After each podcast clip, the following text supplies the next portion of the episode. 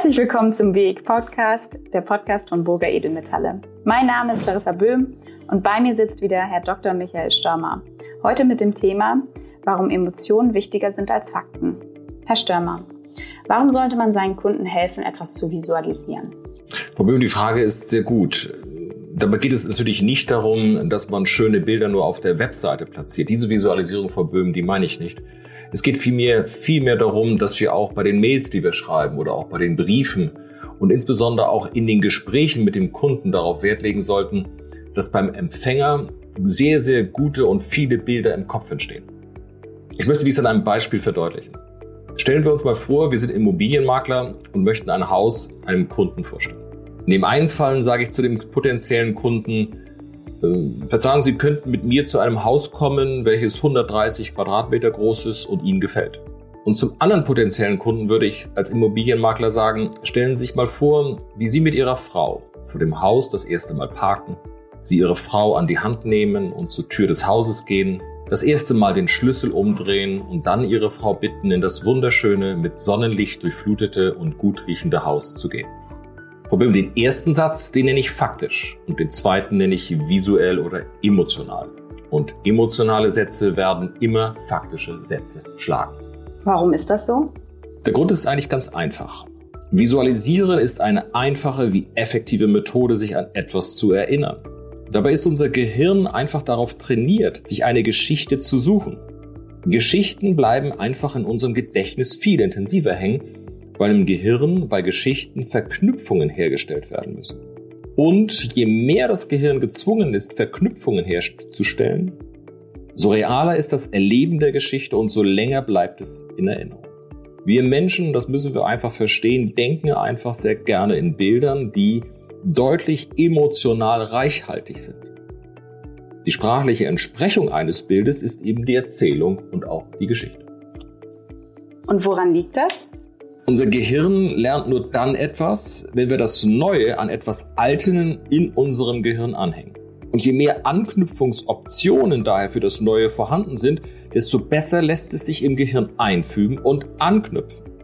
Also am besten wäre es, wenn man das Neue riechen, schmecken, sehen, hören und fühlen könnte. Und dann bestehen unendlich viele Anknüpfungspunkte als an alt abgespeicherten Dingen in unserem Hirn.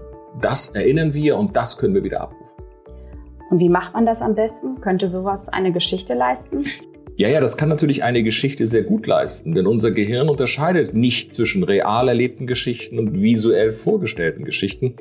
Nehmen wir an, Sie erinnern sich immer noch an die Geschichte vom Immobilienmakler, wo er seine Frau eben an die Hand nimmt und auch zum wohlriechenden Haus letztendlich ja. führt. Denn wenn wir uns natürlich jetzt vorstellen, ein anderes Beispiel, wie ich jetzt, Frau Böhm, vor Ihren Augen eine herrlich gelbe Zitrone schneide, und dabei der Zitronensaft schon über das Messer auf das Brett fließt, auf dem ich die Zitrone schneide, ich dann den abgeschnittenen Teil dieser saftigen Zitrone in meine Finger nehme, sehe, wie der Zitronensaft auch über meine Fingerspitzen läuft und zum Mund führe, naja, dann werden Sie jetzt, wie ich eben auch schon, wahrscheinlich Speichelfluss im Mund spüren. Und dabei war das eben nur eine Geschichte, die ich Ihnen erzählt habe. Ja, ich habe das ja wirklich jetzt gerade nicht gesehen, trotzdem habe ich es mir ganz genau vorstellen können. Also was sollte man mit seinen Geschichten ansprechen? Fakten oder Emotionen?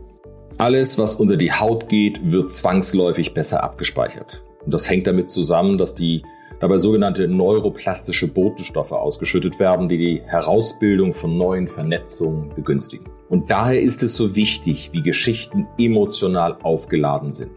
Und das geht am besten, wenn man eine Geschichte an eine Person bindet. Sie erinnern sich nochmal an den Herrn, der seine Frau zum Haus führt? Das Gehirn begreift die Erfahrung einer Hauptperson in einer Geschichte wie die eigenen Erfahrungen. Und wir müssen nur auch darauf achten, dass wir die Geschichte bitte ja nicht so erzählen, dass der Kunde sich im Vertriebsgespräch, im Verkaufsgespräch in der Goldschmiede belehrt fühlt. Der Kunde soll in die Lage gebracht werden, sich seine Gedanken dazu zu machen, wie er sich wohl in dieser erzählten Geschichte selbst erlebt hätte. Bitte nicht belehren. Wir wollen kein Lehrer-Schüler-Gespräch. Wie bunt und laut sollte denn eine Geschichte sein? Denn ähm, manchmal ist es ja wirklich so, weniger ist mehr. Naja, rein hirntechnisch würde ich Ihnen empfehlen, die Geschichten bunt und lebensgefährlich zu machen. Aber naja gut, das empfiehlt sich eben aus mindestens zwei Gründen nicht. Zum einen sollte im Geschäft keine lebensbedrohliche Situation existieren und zum anderen steigt auch die Wahrscheinlichkeit, dass äh, der Kunde nicht mehr zuhören wird, wenn man, wenn er merkt, dass die Aufmerksamkeit versucht wird, krampfhaft hergestellt zu werden. Bitte, bitte alles normal und auch alles bitte nicht lebensgefährlich, aber dennoch emotional. Was hat das Ganze eigentlich mit Marketing zu tun? Naja, Marketing hat das Ziel, dass Menschen sich an das Geschäft, also an den Goldschmied oder Juwelier erinnern. Das ist die Hauptaufgabe von Marketing. Und der Kunde hat irgendwann mal einen Anlass zu überlegen, wo er denn den schönsten Ring in seiner Stadt herbekommen könnte. Hat das Marketing des Goldschmieds es vorher geschafft, eben durch Bilder und Geschichten ganz vorne in den Erinnerungen potenzieller Kunden zu sein, dann wird sich dieser potenzielle Kunde entscheiden, genau zu diesem Geschäft als erstes zu gehen. Und daher sind Geschichten so extrem kraftvoll, diese Position 1 in den Erinnerungen der Kunden zu bekommen. Es gibt irgendwann den Moment, wo der einen Ring sucht. Er muss sich als erstes an den Goldschmied erinnern. Und dabei ist es ebenso wichtig, dass in jedem Kundenkontakt, online, in gedruckter Werbung und in jedem Kundengespräch alles visuell beschrieben wird und in guten Geschichten verpackt wird.